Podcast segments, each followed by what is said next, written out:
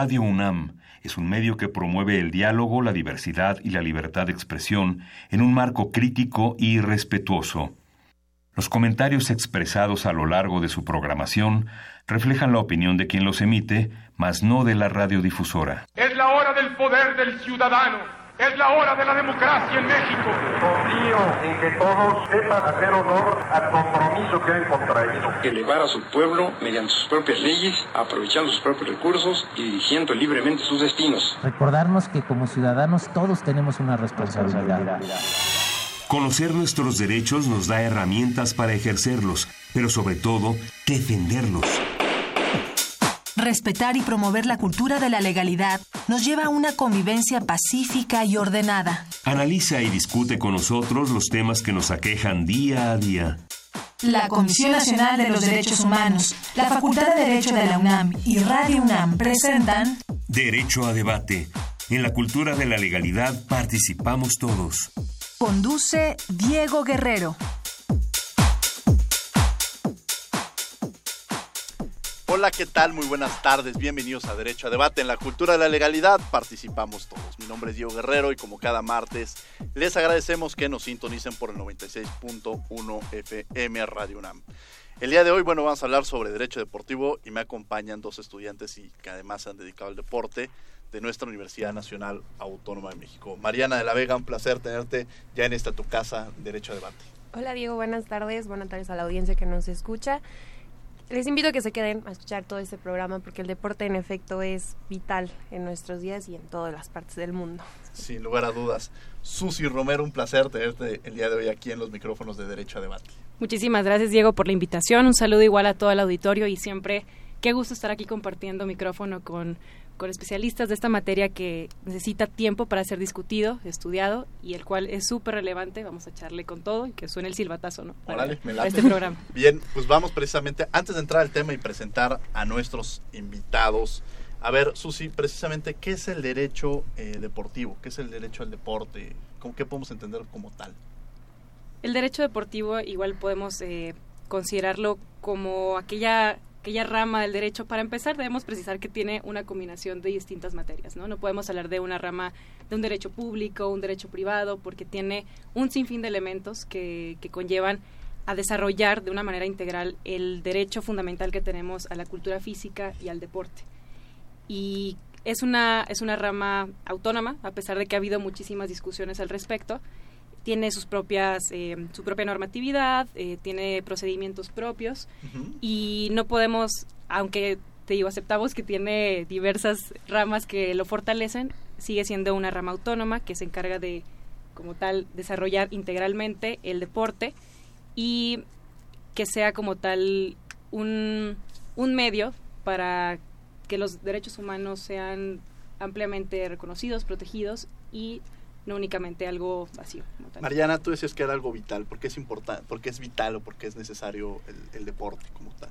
Pues yo considero en estos temas algo que le llamo la tercia maldita. Pues me parece que todo el tiempo estamos encasillando en el mismo lugar lo que conocemos como cultura, deporte y entretenimiento. Algo que es gravísimo porque no se le toman las especificaciones necesarias a cada uno y por ende la importancia que tienen. Entonces, es vital eh, quizás sí platicar sobre cultura del deporte, derecho, algo que comentaba este aquí Patti eh, acerca de la distinción de, derecho de deporte y deportivo, ¿no? Hasta ese tipo de clasificaciones tan específicas son importantes y pues claro, porque las personas que vivimos, gustamos y nos dedicamos al deporte, no conocemos este tipo de distinciones incluso. Entonces, creo que esa es la relevancia que tiene. Y entender que es un mecanismo necesario que se encuentra involucrado en otros temas. Vamos a escuchar las voces universitarias, qué sabe la comunidad universitaria respecto al tema que estamos tratando el día de hoy y regresamos a presentar a nuestros invitados. No se vayan. Las voces universitarias. ¿Sabías que en México existen derechos deportivos? Sí, la verdad es que sí había escuchado de los derechos deportivos, pero realmente no sé cuáles son. No tenía ni la menor idea de que existía eso. No, la verdad no tenía idea que, existiera ni siquiera el término. no sé, puedo imaginar a qué se refieren, pero no lo conozco. Bueno, tenía alguna noción acerca de los derechos deportivos, pero realmente no sé a ciencia cierta en qué consisten o cuáles son los temas que se tratan en, en esas legislaciones. Este, no sabía que había derechos deportivos en México. Eh, no, no sabía. Supongo que eh, lo doy por hecho ya que tenemos este, derechos sobre la salud, ¿no? Y supongo que se contempla dentro de eh, los derechos deportivos, pero no, no sabía que, que existía así específicamente.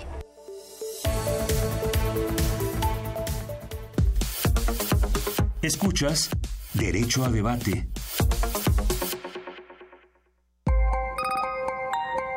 Llámanos al 5536 4339. Derecho a debate. 55 36 43 39 son nuestros teléfonos. Estamos también en las redes sociales como Derecho a Debate. Mariana, ¿quiénes son nuestros invitados el día de hoy? Hoy nos acompaña la maestra Patricia Elizabeth Muñez Domínguez, quien es especialista en Derecho Deportivo y miembro de la Comisión de Apelación y Arbitraje del Deporte.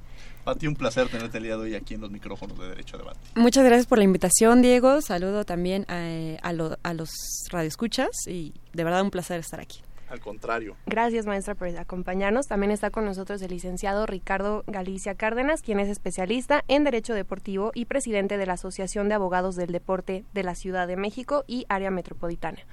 Bienvenido. Ricardo, un placer tenerte el día de hoy aquí en Derecho a Debate. Ya nos hacía falta, desde la primera temporada estábamos en que veníamos y tratábamos este tema y eres un entusiasta en seguir impulsando estos este tipo de, sobre todo el derecho al deporte, ¿no? Muchas gracias, muchas gracias a, todos los, los, integrantes de esta mesa. La verdad, un verdadero honor poder estar en este eh, programa que, que, sin duda alguna, pues tú lo has dicho, ¿no? Ha crecido eh, a lo largo de estos últimos, no sé si ya años, meses. Eh, ya tenemos ya, dos, ¿qué, será? Años, dos años. Sí, claro, ¿no? Yo eh, somos eh, fans de este, de este, de, este, programa y por supuesto creo que hacía falta, eh, ya lo habíamos venido platicando tiempo atrás, poder tener una mesa exclusiva para el tema del derecho deportivo. Ya lo escuchábamos ahorita con los alumnos, el, el, el, gran desconocimiento que existe en esta materia. Entonces, qué importante que, que, se abran este tipo de espacios para abordarlo y seguir difundiendo esta nueva rama que en México está pues poco, poco explorada, ¿no? Pues bien, empezaríamos con la entrevista a Susi Romero. Claro que sí. Si quieres, seguimos contigo, Ricardo, ya que en, en esto estamos. Claro.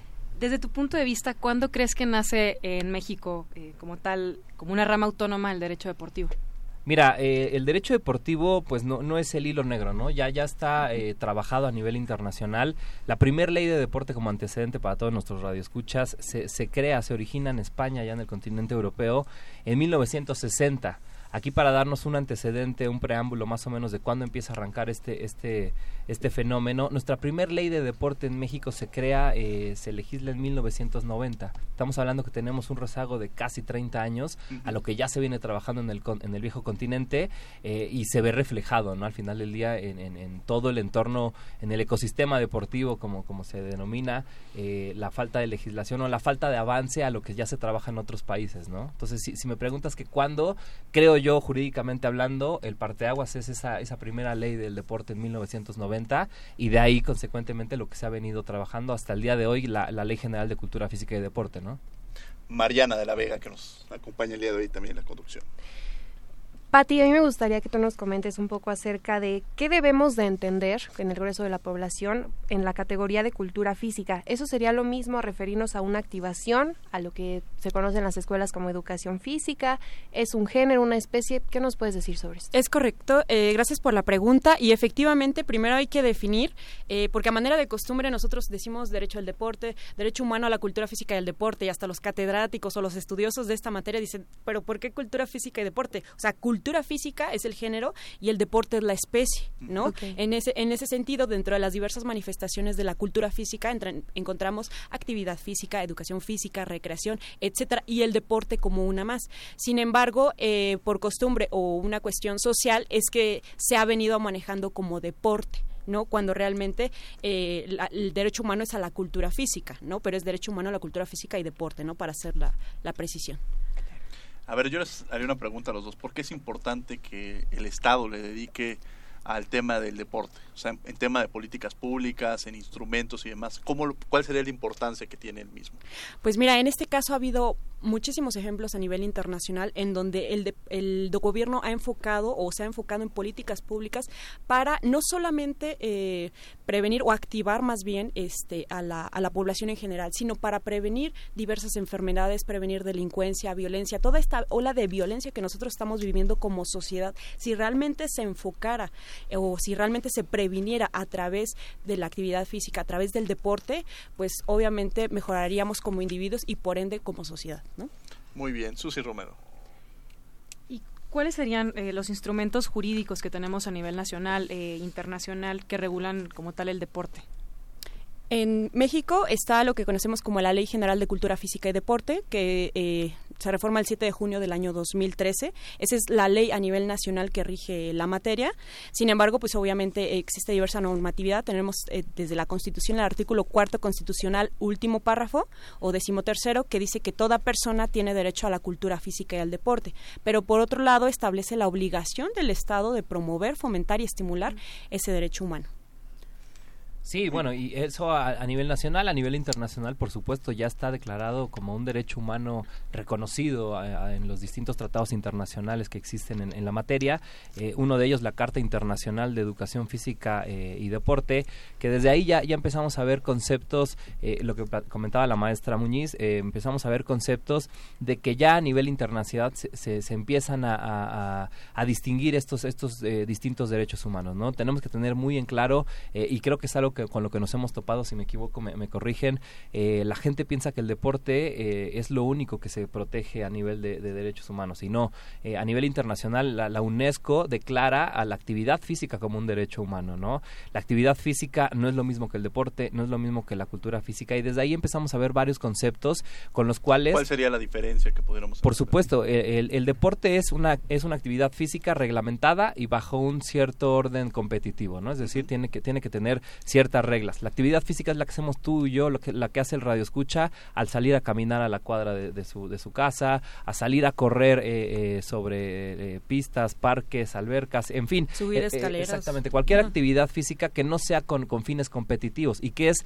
lo que lo que hace el, el grosso de la sociedad. Al final del día, el Estado está obligado a proteger, a promover, a respetar y a garantizar ese derecho humano y es ahí donde vienen eh, se abre una, una- un abanico enorme de oportunidades para la sociedad para poder eh, eh, defender su derecho humano a, través de la actividad física, la cultura física y el deporte y esto genera, como ya comentaba la maestra Patricia, pues eh, yo siempre lo he dicho, es un analgésico social el deporte, ¿no? Y la cultura física. Combates demasiadas cosas, eh, eh, como se han hecho en otros países, caso concreto Colombia, Brasil, Cuba, que han, que han invertido en deporte como medida preventiva, no como... Colombia, Brasil, Cuba y México.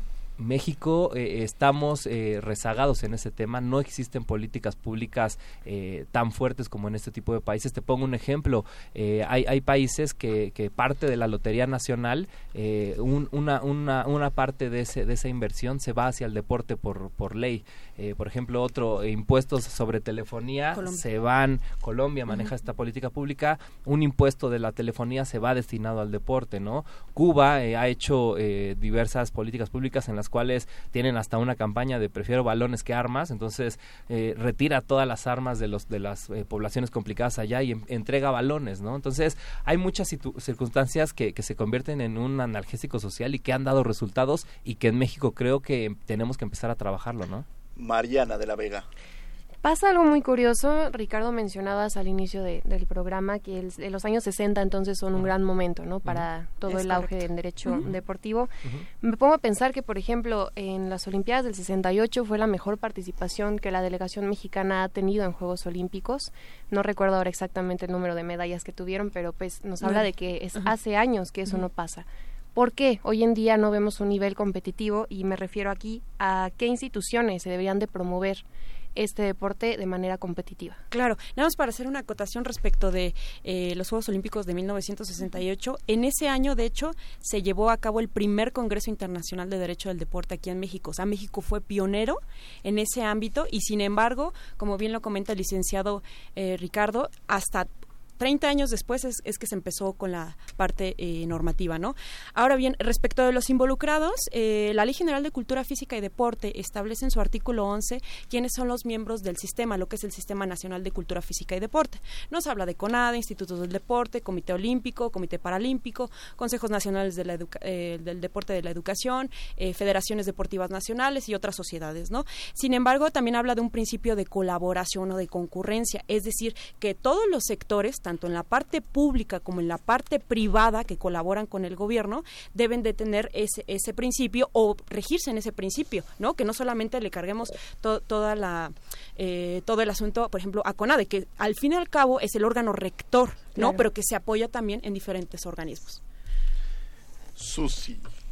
Eh, de ahorita que comentaba sobre el primer Congreso de Derecho del Deporte, eh, cabe yo creo eh, resaltar que después de, de, ese Congreso en el 68, bueno, perdón, en 1970 es la, el el que origina que en la Ley Federal del Trabajo tengamos el capítulo de trabajos especiales de deportistas profesionales. Entonces, eh, sí siempre los Juegos Olímpicos siempre han sido precursores para que haya un desarrollo, sobre todo eh, legislativo, incluso hasta 1988 fue cuando se crea la Comisión de Deporte en la Cámara de Diputados. Entonces, sí pasó este gran lapso, como, como nos comentaba Ricardo. Y hemos mencionado actividad física, cultura física, la práctica del deporte como derechos humanos pero no podemos dejar a un lado nunca la, interdependencia que tiene con otros derechos humanos. Eh, dentro de, de, esto, de esto mismo, ¿cuál consideras tú, Ricardo, que es la relación entre el deporte y la educación para efectos de esta materia? No, bueno, es, ese, digamos, es principal, es fundamental, ¿no? Y de hecho, eh, yo lo he externado en, en, algunos foros donde nos ha tocado participar y a mí se me hace increíble eh, los que hayan tenido oportunidad de echarse un clavado a la nueva reforma educativa. Nosotros crecimos con dos horas obligatorias de educación física en la primaria y en la secundaria. Además pésimas. Claro, bueno, eh, sí, eh, exacto, ¿no? O sea, yo me acuerdo que, que, mi maestro de educación física me aventaba un costal con balones y hagan deporte. Esa era mi, mi clase de educación física. Pero bueno, hoy en día nuestros, nuestros hijos o, las personas jóvenes que están empezando este camino, con la nueva reforma educativa se redujo una hora la educación física, ¿no? Imagínate, somos campeones eh, mundiales en sobrepeso infantil, somos campeones mundiales en, en, hipertensión, en, diabetes, en etc., muchas, muchas enfermedades y problemas sociales, y con la reforma educativa nos redujeron a una hora la educación física. Justo tenemos una llamada de Angélica Rojas aquí en la Ciudad de México que dice cómo la SEP quitó o hizo una reducción ah, de las horas de las clases de educación física. Exacto. Al tratarse de un derecho. Sí, imagínate. Vamos a contestar si quieren esta, esta pregunta al regresar Vamos por tus Derechos, las notas más relevantes de la Comisión Nacional de los Derechos Humanos a lo largo de la semana y regresamos a los micrófonos de Radio UNAM. Está muy interesante el tema. Por tus derechos.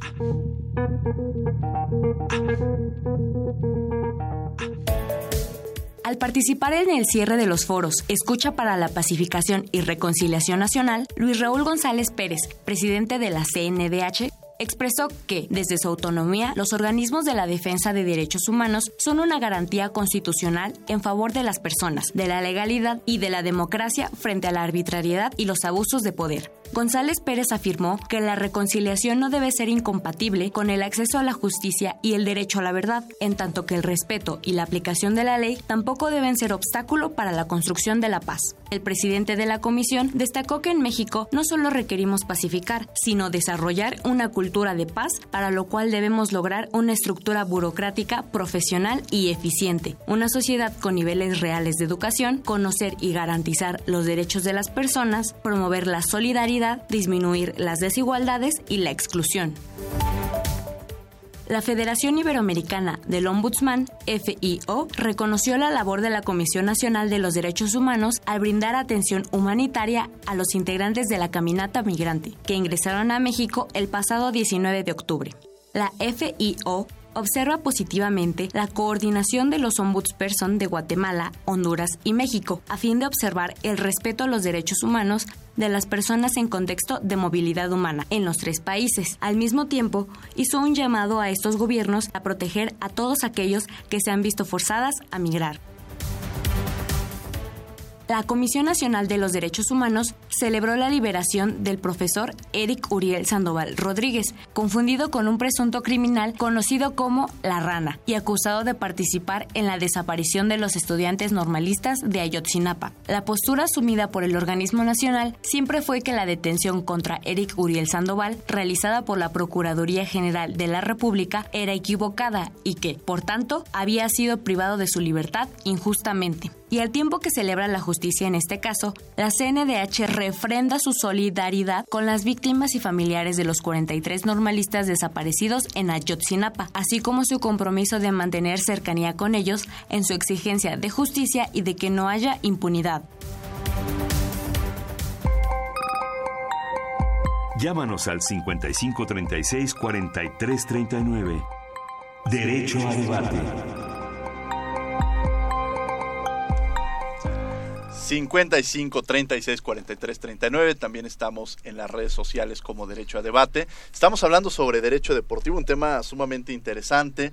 Me acompaña en la conducción Mariana de la Vega, Susi Romero y estamos con Ricardo Galicia como invitados, presidente de la Asociación de Abogados del Deporte en la Ciudad de México y área metropolitana, y con Patricia Muñoz, miembro de la Comisión de Apelación y Arbitraje del Deporte. Bien, pues estábamos justamente concluyendo con esta pregunta de la reducción que se estaba haciendo precisamente a través de la Secretaría de Educación Pública de las horas que, que se implementa la actividad de educación física a lo largo de la semana. Patricia.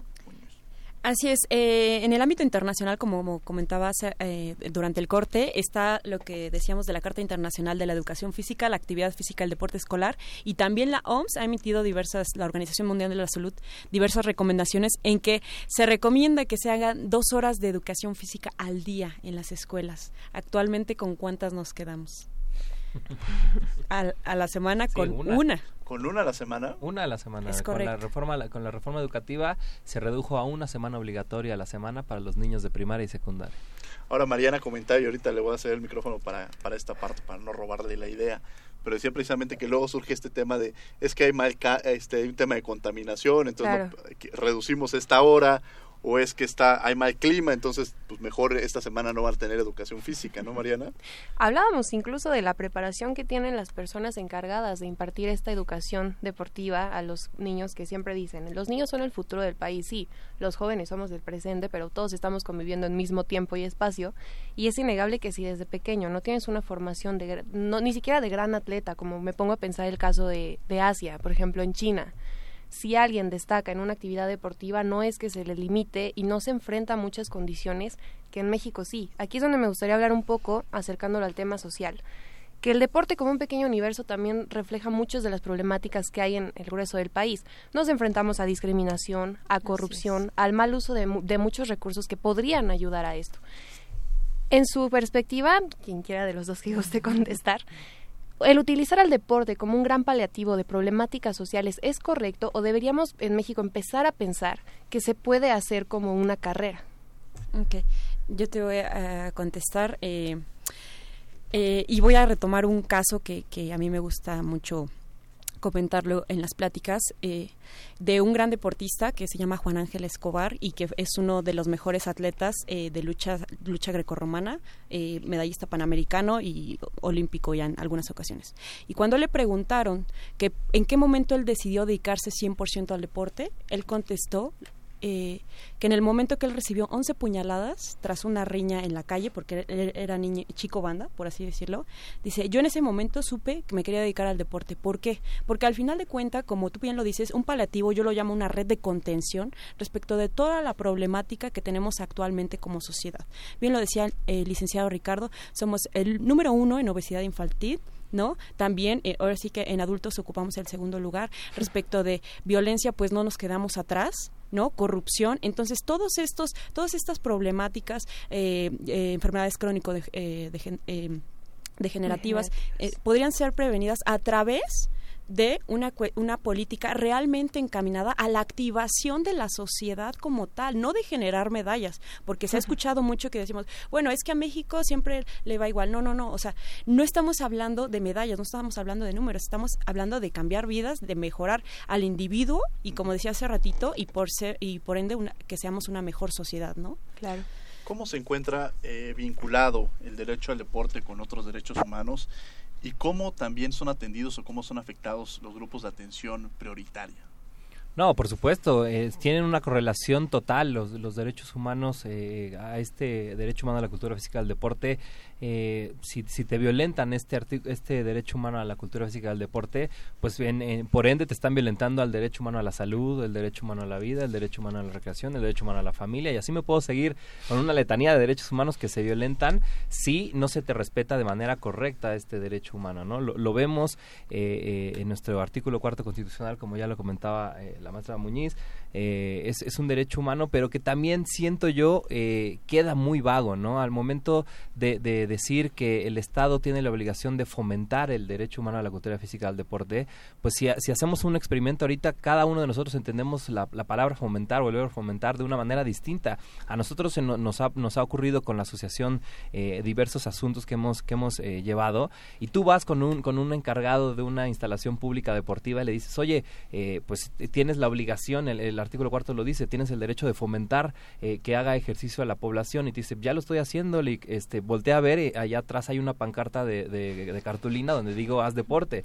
¿no? Y digo, al final del día me contestó, está fomentando como él entiende ese derecho humano, pero creo que eh, eh, al final del día eh, se queda muy vago debido a que nuestra legislación siento yo sigue muy ambigua en este tema, ¿no? Tenemos que determinar perfectamente cuál, a qué nos tenemos que referir con fomentar. Para mí fomentar es pues hacer un programa real, hacer una, una, una estrategia encaminada, dirigida a un mediano o largo plazo para fomentar de manera correcta y no nada más poner una cartulina en una instalación deportiva, ¿no? Desde esos puntos, desde esos conflictos te encuentras con nuestra propia legislación y eso hace que el derecho humano y los derechos humanos conexos pues no se, no se respeten de manera correcta hoy en día en México, ¿no?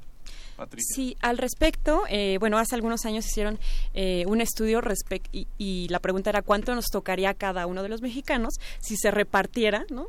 Uh -huh. Este todo el presupuesto que está en materia de cultura física y el deporte. Y más o menos llegaron a la conclusión que eh, nos tocaba acomodar unos 500 pesos cada quien, lo cual no te alcanza pues, ni para unos tenis. Claro. Sin embargo, al final también una de las conclusiones era que el principal motor o la principal motivación para que un niño hiciera eh, eh, eh, activas, eh, perdón, ejercicio o, al, o practicar algún deporte eran sus papás.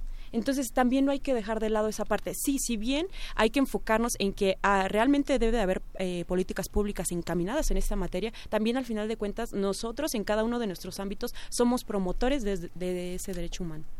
Y regreso a esta parte, sí es complejo garantizarlo a la sociedad, que hay 500 pesos para uh -huh. cada persona, lo más complejo justamente en una sociedad que no tenemos esta cultura de, de, respaldar y apoyar, cómo atender, regreso un poco a este tema de, atención, uh -huh. de grupos de atención prioritaria, uh -huh. es decir, niñas, niños, adolescentes, mujeres, personas con discapacidad, claro. grupos indígenas, o sea, se, creo que lo, se vuelve todavía más complejo y más difícil a, en estos sectores, ¿no?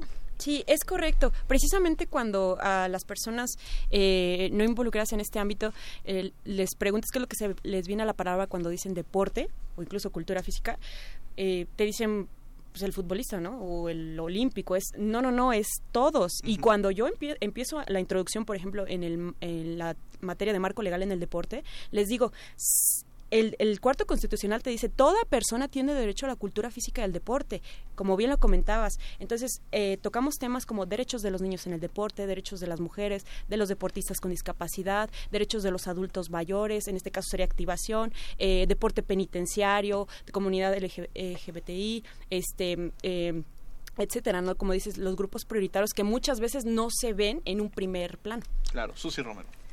Qué importante lo que acabas de decir, de verdad, eh, Pati, porque el, eh, hablamos de este derecho eh, fundamental como tal y en el artículo cuarto, también en el artículo 18, lo que dijiste tú, o sea, siempre en, eh, para una verdadera reinserción social claro. en el sistema penitenciario es fundamental el deporte.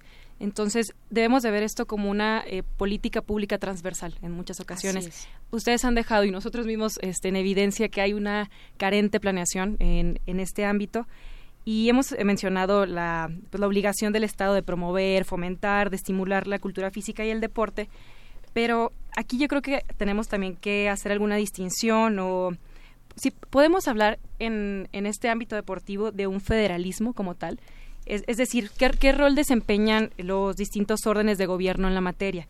¿Existe alguna concurrencia en sistemas deportivos? ¿Qué, ¿Qué, le corresponde como tal a la federación?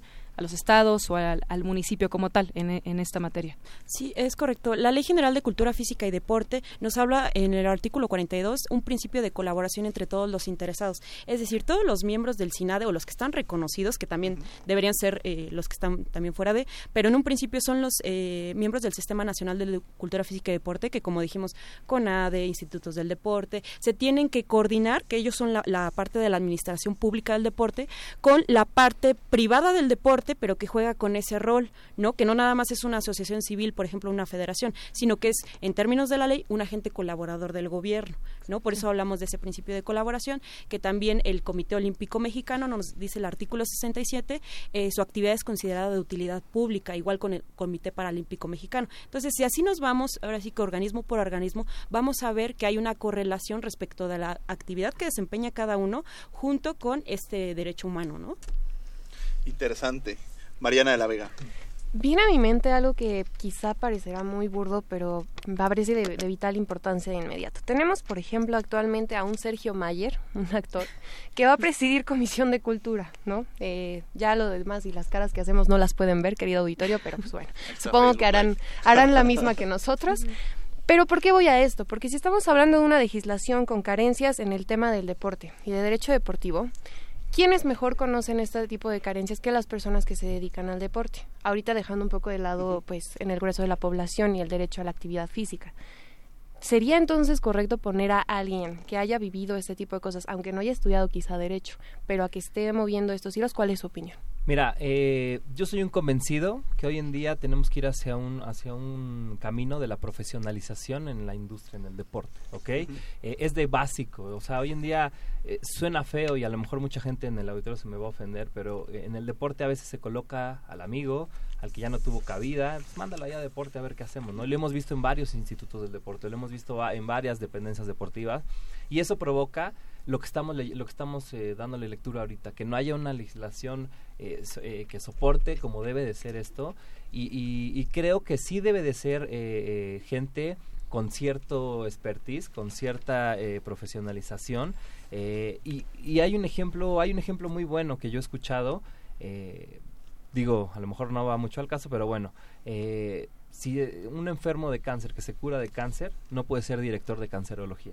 Por supuesto. Eh, a lo mejor sí vivió, sí sufrió, sí sintió, pero eso no te da como para, para saber cómo se maneja toda una institución. Y lo mismo pasa en el deporte, ¿no? A lo mejor sí puedes tener ciertos eh, rasgos o, viviste ciertas situaciones, pero creo que tienes que tener un poquito más allá, una preparación específica, una profesionalización, para saber cuáles son los puntos débiles y cuáles son las áreas de oportunidad hoy en día en materia de cultura física y deporte, y que esto te permita vuelvo a repetirlo y es algo que en México no estamos acostumbrados. Proyectos a mediano y largo plazo. Todo lo queremos rápido, todo lo queremos express, todo lo queremos para mañana. No, esto es un proyecto a largo plazo. Ahí tenemos a España. España hizo un proyecto a largo plazo en Barcelona 92 cuando tuvieron sus Juegos Olímpicos a 2010 y vean los resultados hoy en día. España es campeón del mundo en fútbol, campeón del mundo en básquetbol, tiene un tenista profesional, tiene un piloto Fórmula 1, tiene ciertas escuelas especializadas en academias infantiles para, para apoyar al deporte y es un proyecto a largo plazo, situación que en México pues lamentablemente no lo hemos vivido, ¿no? Sí, sin lugar a dudas la profesionalización es importante. Eh, justamente vamos a aprovechar para hacer un comercial la, y, de hecho debo reconocer que quien traía muy marcada esta idea y, la llevó mucho en la Facultad de Derecho es precisamente Ricardo que, está con nosotros. Muchas gracias, Ricardo. Que fue uno de los impulsores de crear este diplomado de, Derecho del Deporte en enfoque desde los derechos humanos, que tiene como ampliación y profundización de conocimientos, y también para aquellos que no se han titulado, tiene esta opción a titulación.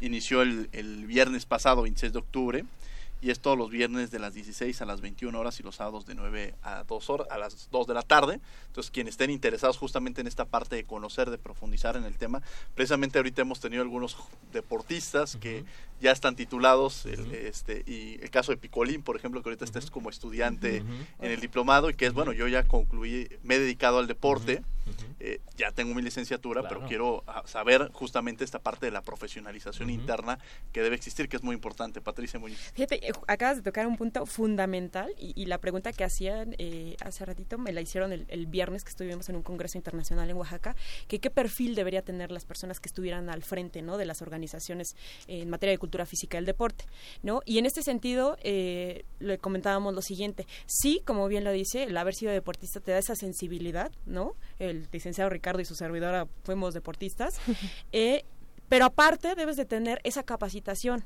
¿no? O sea, esa dualidad, claro. es, esa es la que se debe conjuntar para una persona que esté al frente, porque así como una mesa, si le falta una pata, o sea, va a estar cojeando, ¿sí me explico? Claro. Entonces hay que tener mucho cuidado también con las personas que están al frente, que al final de cuentas vaya la tendencia hacia una profesionalización en materia de cultura física y deporte. Por Estamos, estamos hablando del derecho deportivo. Vamos a escuchar Derecho UNAM hoy, las noticias más relevantes de la Facultad de Derecho. Y regresamos a los micrófonos de Radio UNAM. No se vayan. Derecho UNAM, hoy. Del 22 al 24 de octubre se llevó a cabo el segundo Congreso de la Unión de Universidades y Cortes Supremas y Constitucionales de Iberoamérica, en el que los decanos de las cinco instituciones de educación superior más importantes de habla hispana y magistrados de cuatro países reflexionaron sobre el constitucionalismo y la convencionalidad y el Estado de Derecho. Al inaugurar el Congreso, el rector Enrique Graue resaltó que la red de macrouniversidades eligió el tema de justicia y democracia porque en la región de Iberoamérica es un tema joven con mucho que mejorar. El seminario y el Colegio de Profesores de Derecho Mercantil fueron los promotores del curso El Sistema Financiero. Durante las sesiones se trataron los temas como la liquidación judicial de los bancos múltiples y las llamadas SPAC, empresas de adquisición con propósito especial. Este espacio de aprendizaje contó con las colaboraciones del doctor Jesús de la Fuente Rodríguez, el doctor Raúl Lemos Carrillo, entre otros.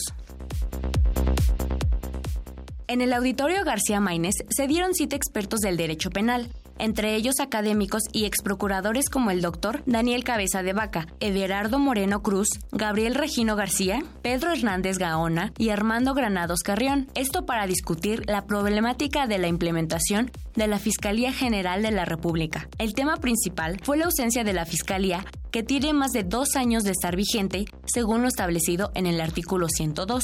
Los primeros ponentes resaltaron la importancia de establecer un órgano constitucional autónomo que maneje del Ministerio Público lejos de los intereses y tintes políticos.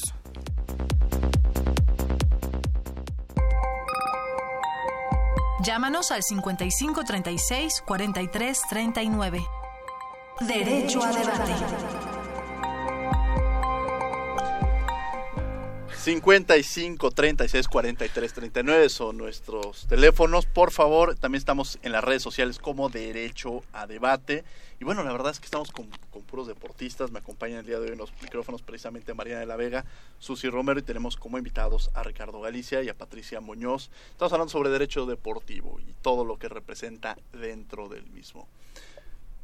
Eh, Mm. Susi Romero. Diego, nos acaba de llegar una pregunta muy interesante de Mónica Gómez de- del público. Pregunta Mónica, si un entrenador acosa a un deportista, ¿a qué instancia debo de acudir? ¿Existe alguna sanción, deportiva? Oh, ok, ahí hay que distinguir eh, respecto, y siempre se los digo en la clase a los muchachos, que una acción eh, puede tener repercusiones tanto en el ámbito deportivo y en este caso inclusive en el ámbito penal. Ojo, ¿no? Por la cuestión del acoso. Eh, pero bueno, eh, en un principio, pues obviamente hacer del conocimiento a, a la autoridad superior y en el caso de justicia deportiva como tal, o sea, na- nada más hablando del ámbito deportivo, está lo que es la Comisión de Apelación y Arbitraje del Deporte. Pero ahí- ahí habría que ver, te digo, cuál, cuál es la eh, cuál es el acoso, porque puede trascender a la Claro. materia penal, ¿no? Sí, Pati, de una vez, ya que estamos en esto, ¿qué es la Comisión de Apelación y Arbitraje del Deporte? Tú que eres la experta en este momento para Sí, eh, como tal es un órgano desconcentrado de la SEP, o sea, pertenecemos a la Secretaría de Educación Pública y es la encargada de resolver controversias en materia jurídico-deportivo, ¿no? Entre deportistas, entrenadores, árbitros, jueces y autoridades del deporte. Mariana de la Vega. Tenemos otra pregunta eh, que nos envía Víctor Martínez, nos envía, bueno, nos la dijo porque gracias que llamó al teléfono en cabina, que dice que a qué entidad o comisión deportiva debo dirigirme para obtener apoyo económico tratándose de deportistas de alto rendimiento. Es una muy buena pregunta y me hace pensar en los casos excepcionales que tenemos en México, que no deberíamos de llamarles así. Está el caso de los boxeadores que han acudido a diversas competencias y salen sus historias en redes sociales de que pidieron dinero en los camiones, de que sus familiares y amigos les apoyaron. Es decir, este fomento y pues apoyo que se le debe de dar al deporte no es solo, como decías, a lo mejor poner un cartel o hacer la invitación a que vayas a tal foro y te informes, también es apoyo económico. Y justo esta pregunta es, es vital, ¿a qué entidad o comisión se pueden dirigir para recibir el apoyo económico? Mira, eh, obviamente eh, sabemos la existencia de CONADE. CONADE es la, autoridad encargada para esta eh, distribución de recursos en materia de, deporte en, este, en este sentido de la pregunta. Pero bueno, aquí, aquí también entra otro, otro punto que, en ocasiones se vuelve debatible y que, y que cuando, cuando abordamos pues también ahí, ahí saca un poquito de chispas el tema, ¿no? Al final del día, lo, lo comentaba la maestra Muñiz, las federaciones eh, juegan un rol cuando les conviene de entes privados y cuando no de entes públicos, ¿no? Ahí es un tema eh, que, que, se mete mucho en controversia. La Ley General de Cultura Física y Deporte te dice que las federaciones son se convierten en agentes colaboradores del gobierno federal, lo cual te, te, te, te hace entender, te, te dice que pues también están obligados a generar ese recurso, ¿no? Muchas veces están muy acostumbradas a alzar la mano y dame papá gobierno, ¿no? O dame papá con ADE el recurso para los deportistas. Ahí también entra mucho la labor de estas federaciones, de estas eh, entidades eh, privadas como asociaciones civiles, en las cuales también tienen que empezar a generar este, este tipo de recursos. Hemos visto en ocasiones, y digo, no es un secreto a voces, que a los campeonatos mundiales, a los Juegos Olímpicos, pues, se llevan a la esposa, se llevan al amigo, se llevan al hijo, en lugar de, de mandar al psicólogo, al entrenador o al deportista que realmente tiene que ir. Entonces, esto es un problema que se tiene que eh, cortar de raíz desde las mismas federaciones a través de una supervisión por las autoridades competentes, una de ellas podría ser eh, CONADE eh, o, otras que, que, hoy en día no existen, eh, están en la ley plasmadas, eh, pero no existen en materia formalmente, no están. Una de ellas, si, si mis amigos se pueden echar un clavado a la Ley General de Cultura Física y Deporte, el famoso COVED, ¿no? la Comisión de Vigilancia Electoral del Deporte, está plasmada en la ley, pero no opera. Y, no opera, exactamente, es letra muerta. Entonces, desde ahí empezamos mal, ¿no? Las autoridades que están para fiscalizar se ven muy, muy bonitas en la ley, pero no existen formalmente, ¿no? Interesante. A ver, Ricardo, justamente ahorita que hablábamos del diplomado, mencionábamos que justamente yo estuve aprendiendo mucho del tema y cuando te hablaba sobre el tema eh, laboral, claro. que cómo se podían conciliar o cómo se podían resolver los temas de algún conflicto laboral, pues me decías, no, oye, ¿cuál es el procedimiento? ¿Cómo pueden acudir a, estas instancias? No, nosotros tenemos nuestras propias instancias y así debe de ser. ¿Por qué y cuáles son estas instancias? Claro, bueno, aquí depende mucho el deporte al que al que al que te menciones, ¿no? Yo yo en los últimos años me, he especializado mucho en tema de fútbol soccer y el tema de fútbol soccer es un tema pues sui generis a nivel internacional, no solo en México, ¿no? Eh, eh, los propios estatutos, la propia normativa del fútbol soccer te mete un artículo en sus estatutos eh, oficiales que te dice que cualquier controversia la tienes que llevar ante tribunales deportivos, es decir, ante tribunales de FIFA y eh, en su en su caso ante tribunales ante tribunal de arbitraje deportivo con sede en Suiza y en Lausana, ¿no? Entonces eh, te limita mucho mucho el espectro de justicia deportiva porque un futbolista no puede acudir a un tribunal ordinario para defender sus derechos como lo haríamos cualquiera de nosotros. Su su federación internacional le prohíbe esta situación, inclusive hasta amenazándolo con una posible desafiliación, ¿no? Imagínate. Lo mismo surge en otros deportes, este Patricia. Es correcto. Eh, ahorita lo comentó este Ricardo a nivel profesional, pero también a nivel amateur vemos ese tipo de, de cómo llamar las amenazas, no sé cómo, decirlo, que al final de cuentas eh, efectivamente hay tribunales dentro de, o sea, o hay instancias eh, de justicia deportiva. Sin embargo, cuando los eh, deportistas, los entrenadores salen de esas instancias, inclusive ante la propia CAD, lo que hace la federación es, ok, me ganaste afuera, pero cuando entres viene la revancha y ahí viene lo bueno. Entonces, al final de cuentas, y esto es muy importante comentarlo, el derecho humano a la cultura física del deporte no solamente se limita a que yo tengo el, derecho de ir aquí al parque de la esquina a correr, no, es si yo me dedico, por ejemplo, por poner una disciplina, al taekwondo, ¿no? Y yo tengo un doyo y solamente vivo de eso, como decíamos en un principio, ya no le están pegando solamente al cuarto constitucional último párrafo, le están eh, pegando también al derecho a, una vivienda digna, es decir, o sea, a mí me desafilias de la federación y si yo tengo 50 alumnos en mi doyo, imagínate cuántos voy a tener fuera de ese sistema. ¿Cinco? Interesante. Vamos a escuchar, estamos hablando sobre derecho deportivo, un tema sumamente interesante. Vamos a escuchar la agenda semanal, cuáles son los eventos que tiene la Comisión Nacional de los Derechos Humanos y la Facultad de Derecho y regresamos a los micrófonos de Radio UNAM 96.1 FM. Agenda semanal.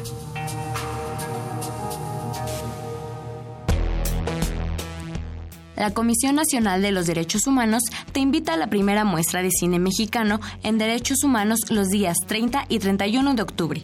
Este martes disfruta la cinta Made in Bangkok en el Auditorio B del Centro Cultural Jaime Torres Bodet del Instituto Politécnico Nacional, ubicado en Unidad Profesional Zacatenco. Y el miércoles 31 no te pierdas la película Desierto en el Museo Universitario del Chopo. Ambas funciones serán a las 17 horas. Sal, disfruta de la ciudad y aprende sobre derechos humanos. ¿Sabes lo que quiere decir maquiavélico? Conoce el conversatorio ¿Qué tan maquiavélico fue Maquiavelo? en el que participan Mauricio Viroli, profesor emérito de la Universidad de Princeton, Jorge Islas, profesor de esta institución, Leonardo Curcio, investigador del Centro de Investigaciones sobre América del Norte, y el doctor Raúl Contreras, director de esta facultad, el lunes 5 de noviembre a las 10.30 horas en el auditorio Antonio Caso. Entrada libre. Tráete las palomitas. Todos los jueves a la una de la tarde es tiempo de Cine en Derecho UNAM. Consulta en la página de Facebook de la facultad la cartelera y disfruta del cine con perspectiva jurídica. La entrada es libre y todos, pero absolutamente todos están invitados.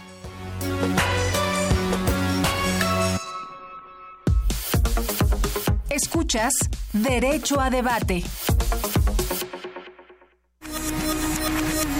Conclusiones en 30.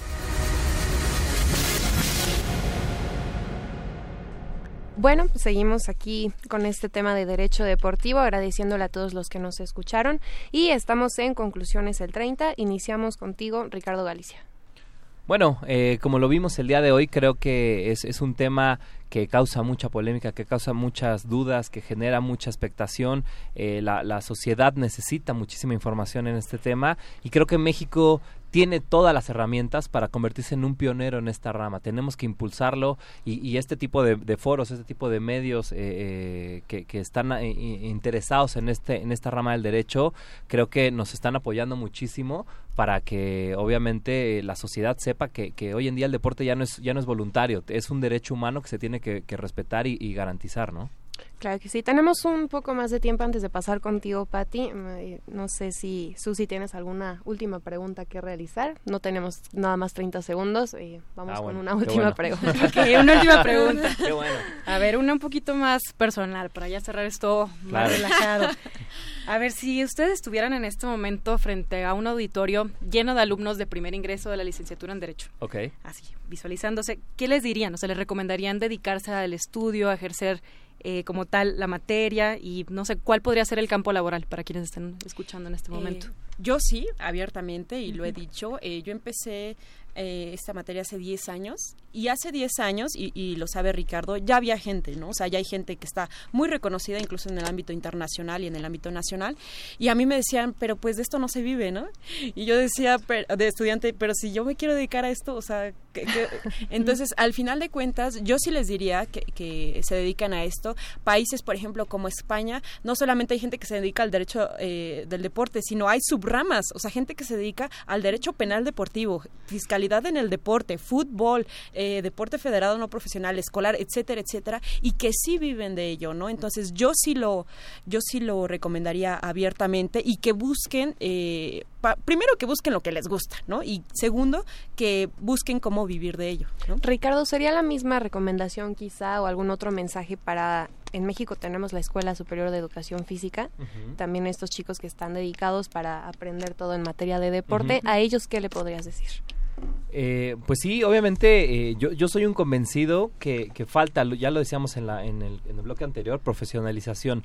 La persona que se quiera profesionalizar en el deporte en México tiene las puertas abiertas en muchos lugares, ¿no? Eh, solamente falta información. Yo soy un convencido que estamos haciendo un parteaguas en materia de cultura física y deporte, que como todo, te vas a encontrar muchas piedras en el camino, pero por el otro lado te vas a entender muchas áreas de oportunidad en las cuales puedes caber. Regresando un poquito a tu pregunta, creo que es importantísimo el, el- el empezar a diversificar este tema, ¿no? Y, y yo soy un convencido que en México falta una materia, eh, como tú decías en tu pregunta, una materia de tronco común en la universidad, que existiera el derecho deportivo. No hay ninguna universidad en México que tenga una materia de tronco común de derecho deportivo, cuando en España ya hay másters y posgrados en este tema, ¿no? Entonces, en México necesitamos empezar por ahí y esperemos que, que, que tarde o temprano se empiece a dar esto para que los alumnos se den cuenta que hay otras oportunidades, ¿no? Claro. Sí, comentabas la, pues, la falta de espacios, ¿no? También de capacitación, de profesionalizar el, el derecho y el deporte eh, como tal relacionados. Y no sé, me es como que me brinca la idea de que si no tenemos ahorita los espacios en físico, ir a una, a una universidad, ir a sentarte a tomar las clases, sí debe haber espacios, yo creo, en, en- con medios tecnológicos para Así poderse eh, capacitar.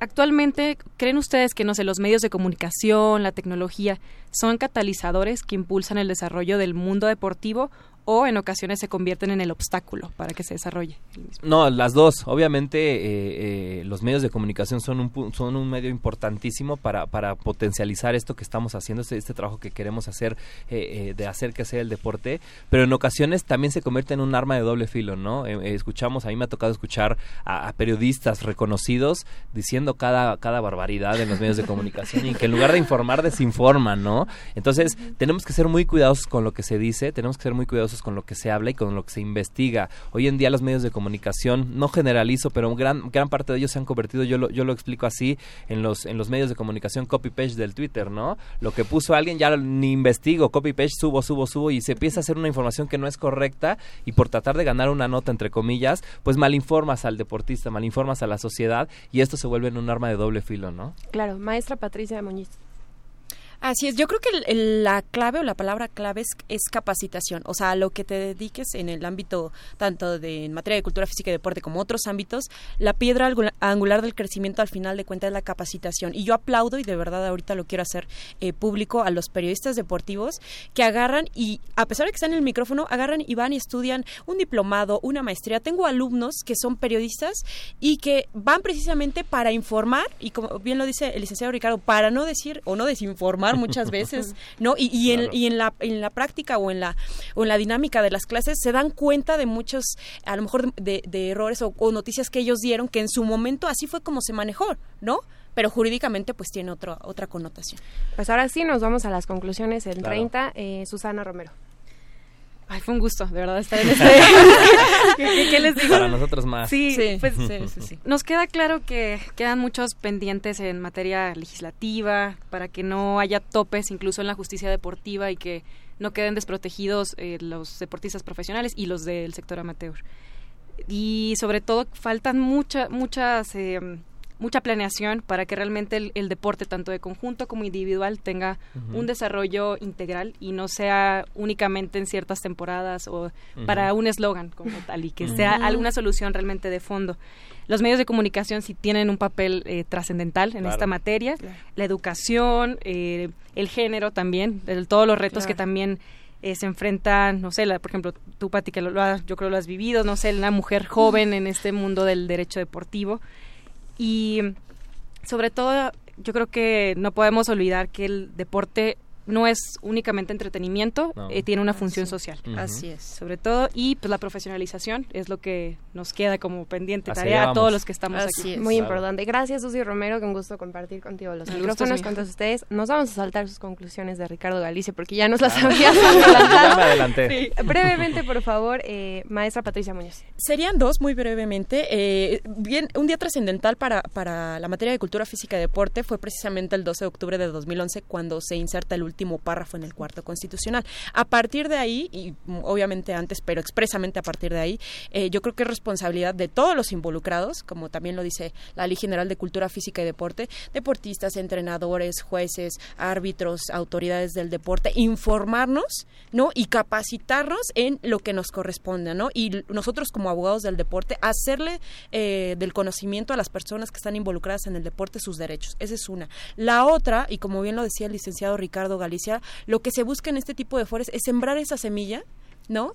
Entre eh, eh, los abogados, pero también entre los estudiantes de la licenciatura en Derecho, precisamente de que hay una rama, ¿no? Y ahorita lo escuchábamos en los comentarios que muchos se desconocían, ¿no? Entonces la idea es eso, de decirles, hay otra opción, ¿no? Así como hay derecho aeronáutico, así como hay derecho canónico, hay una opción que se llama derecho deportivo y pues obviamente tiene abiertas las puertas con sus servidores para llegarte de cualquier información y que te puedas especializar en esa área. Bueno, pues muchas gracias, licenciado Ricardo Galicia Cárdenas, maestra Patricia Elizabeth Muñoz, eh, Susi Romero, un gusto como siempre compartir eh, micrófonos con ustedes, agradeciendo a la CNDH, a la Facultad de Derecho y a Radio UNAM.